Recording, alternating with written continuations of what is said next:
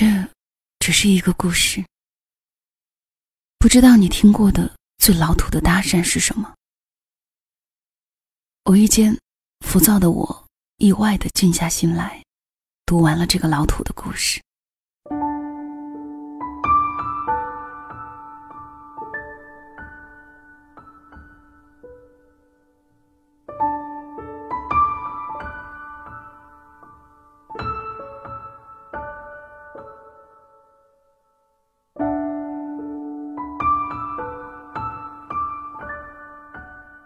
长得好像一个人。说这句话的，是一个八十岁老头。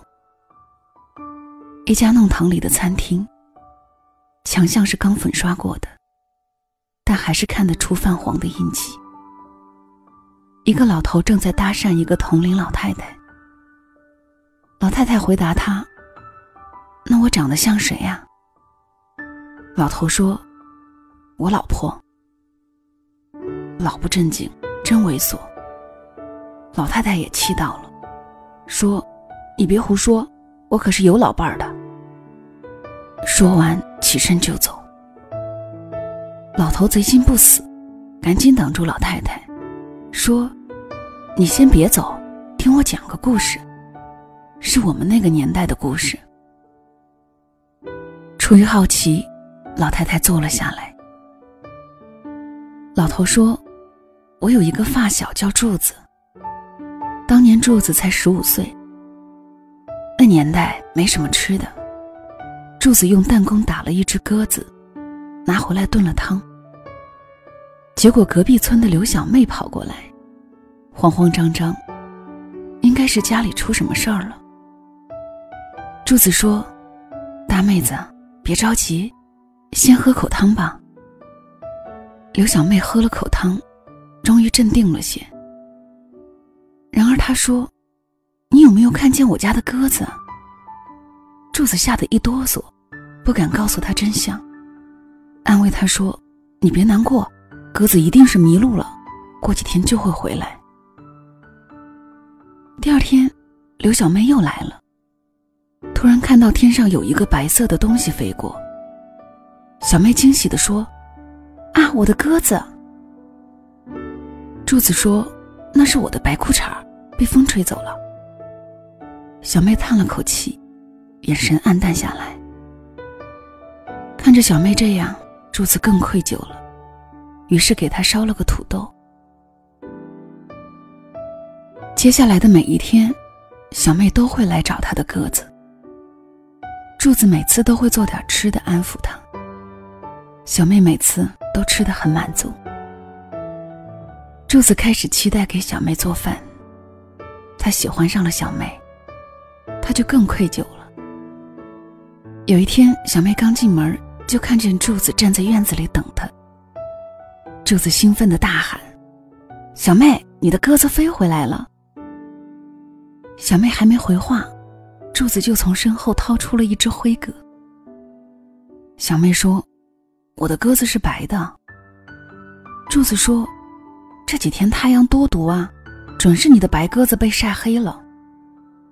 小妹大喝：“你当我傻呀？”柱子只好招了，承认鸽子是被他吃掉了，他愿意补偿他。小妹说：“那你一辈子都给我做饭吧。”于是，他们就开始处对象了。结婚几年之后，柱子才知道。小妹一直在骗他。那只鸽子本来就是小妹准备拿来吃的，还没来得及杀，它就飞跑了。小妹喝下那碗汤的时候，就知道那是自己的鸽子。但是柱子的厨艺太好了。后来他每天假装去找鸽子，其实是蹭吃蹭喝。结果喜欢上了柱子。他假装在等鸽子。其实是在等柱子对他动心，他等到了。老头看着老太太，问：“我的故事怎么样？”老太太说：“听得我都馋了。”老头笑了，说：“那我再给你讲一个故事。”五十年前，我有个工友叫小高，他是厂里最厉害的技术员。他的女朋友叫芳芳。我们厂一共有五朵金花，芳芳就是第六朵。小高在第二车间，芳芳在第三车间，他俩感情特别好，一分钟见不到都很难熬。对他们来说，隔着一个车间都像是异地恋。小高下定决心要成为车间主任，这样就能自由地穿梭在两个车间之间，就能每时每刻看见芳芳了。于是，小高开始努力上进。经过了很多个日日夜夜，组织上终于看到了他的努力，派他去西北支援建设了。这下完了，他们真的成了异地恋了。走的时候，小刚让芳芳等他两年，到时候他们就结婚。结果，小高到了西北，才进职工宿舍呢。就被组织带进沙漠，加入一个保密项目。从此跟外界断了联系。这一去，就是四年。四年之后，小高一回到职工宿舍，就看到床上堆满了来信，全是芳芳的。第一封信：小高同志，我很想你。第十九封信：小高同志。我在解放路发现了一家小吃摊，味道特别好。等你回来，我们一起去吃。第三十八封信，小高同志，为什么你一直不回信？是不是和其他女同志发展出了战斗友谊？我也要去和隔壁车间的小李发展发展。第三十九封信，小高同志，上一封信是我意气用事了。都是骗你的，我根本没有和小李同志接触。小高一封一封的拆信，看得又哭又笑。他拿出最后一封信：“小高同志，我妈给我介绍了对象。如果今年国庆之前你还不回来，我就得嫁给他了。”国庆，小高一身冷汗。现在是十月中旬。国庆已经过去两周了，他立马去赶火车，心急火燎，花了两天时间才回到老家。他直接冲到了芳芳家，她不在。是啊，她都嫁人了。他失魂落魄的去了芳芳提过的那家小吃摊，他点了碗面，吃着吃着就哭了起来。这时，一个熟悉的身影出现在他的身前。是芳芳，他正微笑的看着他。后来，小高才知道，原来芳芳每天会在这里等他。到国庆那天，小高又没出现，芳芳发誓，他再也不来这儿了。结果，他还是来了。当他们之间只隔了一堵墙的时候。熬不过一分一秒。当他们之间隔了千山万水的时候，他反而熬过了四年。他一直等他回来，他等到了。老头的故事讲完，老太太点点头，说：“真是个好故事。”还有吗？老头接着说：“那我讲一对老夫老妻的故事吧。”男的叫老吴，老吴跟他老伴儿结婚四十年。为了庆祝他们的结婚纪念日，儿子给他们报了一个旅行团去美国玩。老吴很兴奋，每天都在练英语。老伴儿埋汰他，练了两星期就只学了三句话。他们到了美国，导游带他们到时代广场自由活动。老吴特别兴奋，见到外国人就招手，嘴里不停的说：“哈喽啊，哈喽啊，你们都哈喽。”这是老吴学的第一句英语。他们一路看一路逛，老吴见到什么都问：“这个 how much？那个 how much？” 这是老吴学的第二句英语。老吴一路上都在卖弄英语，走着走着，却发现老伴儿不见了，他吓坏了，他到处去找，在人来人往的时代广场，一个瘦小的亚洲老头，在高大的外国人中东奔西跑，嘴里喊着陌生的语言，显得特别突兀。他走遍了他们走过的每个地方，从剧院到广场，从广场到商场。在一个商场听到争执声，他往前一看，正是老伴儿。老伴儿杵在商场里面，死死抱住一根柱子不撒手。旁边站着几个高壮的保安，正在拉他。老吴冲上去挡在老伴儿面前，他很瘦弱，但又很强壮。老伴儿紧紧抓着老吴的胳膊，激动地说：“老吴，老吴！”老吴对保安怒吼。你们别碰她，My wife，My wife。这是老吴学的第三句英语。原来，老太太走丢了之后，一直站在原地，直到商场关门。保安来清场，他还抱着柱子不肯走。老吴又担心又生气：“你傻站在这儿干嘛？”老太太说：“我不识路吗？我只会傻站着等你。”我知道你一定会找到我的。他一直站在原地，这是最笨的等待，也是最执着的信任。他等到了。老太太听完故事，心满意足，就跟老头告别，回家了。我跟老头聊天这才知道，老头讲的是他和老太太的故事。故事里的柱子是他，小高是他，老吴也是他。而刚离开的老太太叫刘芳芳。刘小妹是他，芳芳是他，老伴儿也是他。她是他的妻子。他们十多岁的时候在农村相识，到了二十来岁一起进了工厂。后来结了婚，约好了。要牵手走完这一辈子，但是老太太爽约了。三年前，老太患上了老年痴呆，到现在谁也不认识了。他口中一直说的老伴儿，每天就坐在他面前，他却再也认不出了。老太太每天都会来这家餐厅，老头就每天来这儿给他讲故事。讲过去他们之间发生的事儿，希望有一天能让老太太想起他。我小心翼翼的问：“万一他一直记不起来呢？”老头说：“上半辈子都是他在等我，下半辈子换我等他了。他不知道需要等多久，但他会一直等。”长得好像一个人。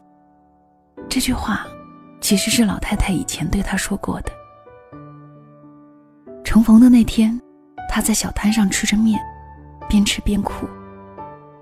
突然，一个熟悉的声音冒出来：“你长得好像一个人。”小高抬起头，发现是芳芳。小高哭得更凶了，哭着说：“像谁？”芳芳说。我丈夫。小高一愣，芳芳接着说：“我已经向组织请示过，组织同意我们结婚。明天你就跟我去办手续，不许再跑了。”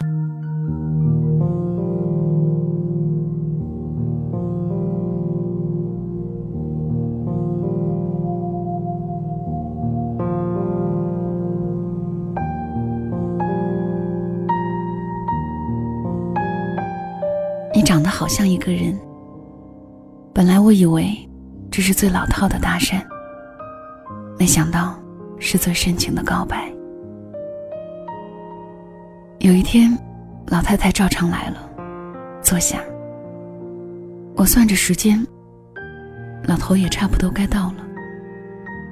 这时门被推开，进来的却不是他，是一个年轻人，长得跟老头很像，胸前佩戴一朵白花。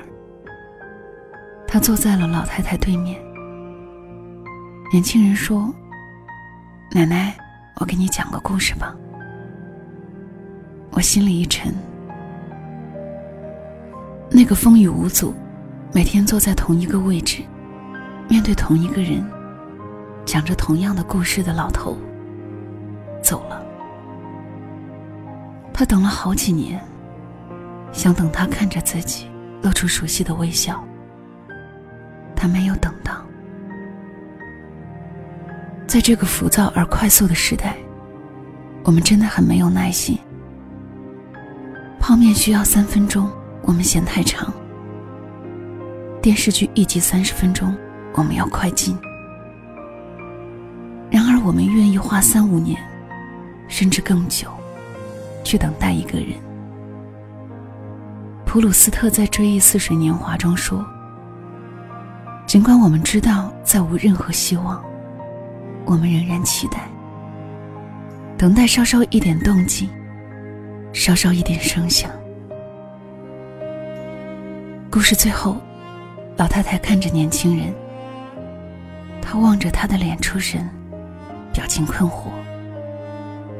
小伙子，你长得好像一个人，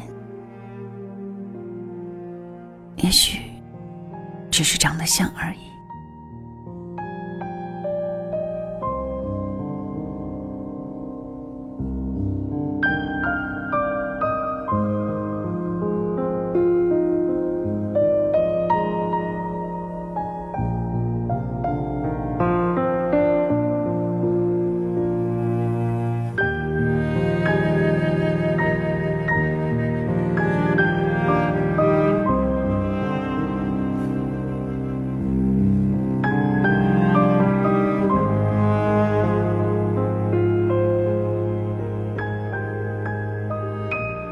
这里是两个人一些事，谢谢你的到来，我是小溪，春晓的晓，希望的希。今天讲给你的这个爱情故事是听友推荐的，只可惜没有查到作者信息，有知道的小伙伴也可以告诉小溪。我一直在坚信一件事，任凭我们的情感有多少不满，多少磕绊，甚至多少回忆。最终，我们都会牵着手走向老去。那么，在老去之前的无数日夜里，我们更多的是需要用爱坚守，为爱宽容。好了，这期节目就跟你分享到这里，谢谢收听，晚安。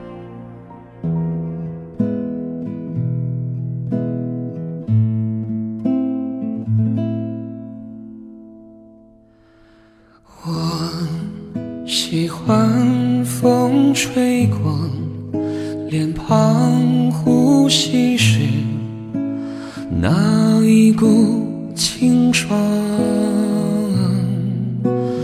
我喜欢穿过指缝的光，看着灰尘在空中飘荡。当暴雨。浇透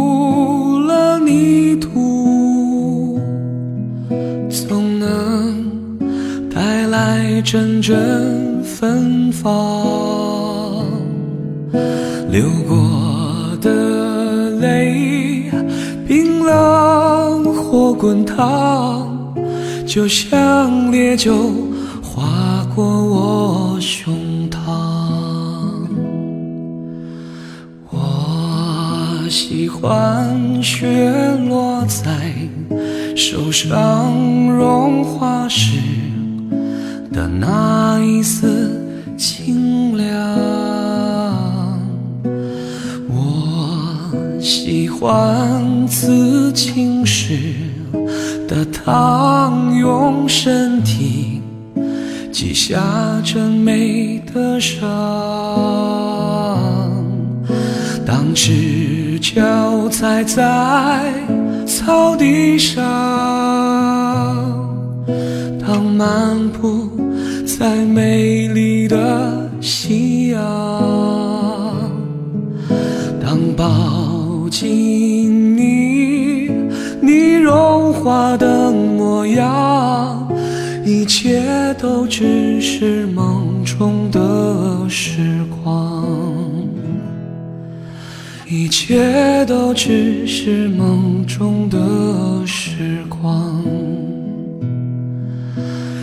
一切都只是梦中的。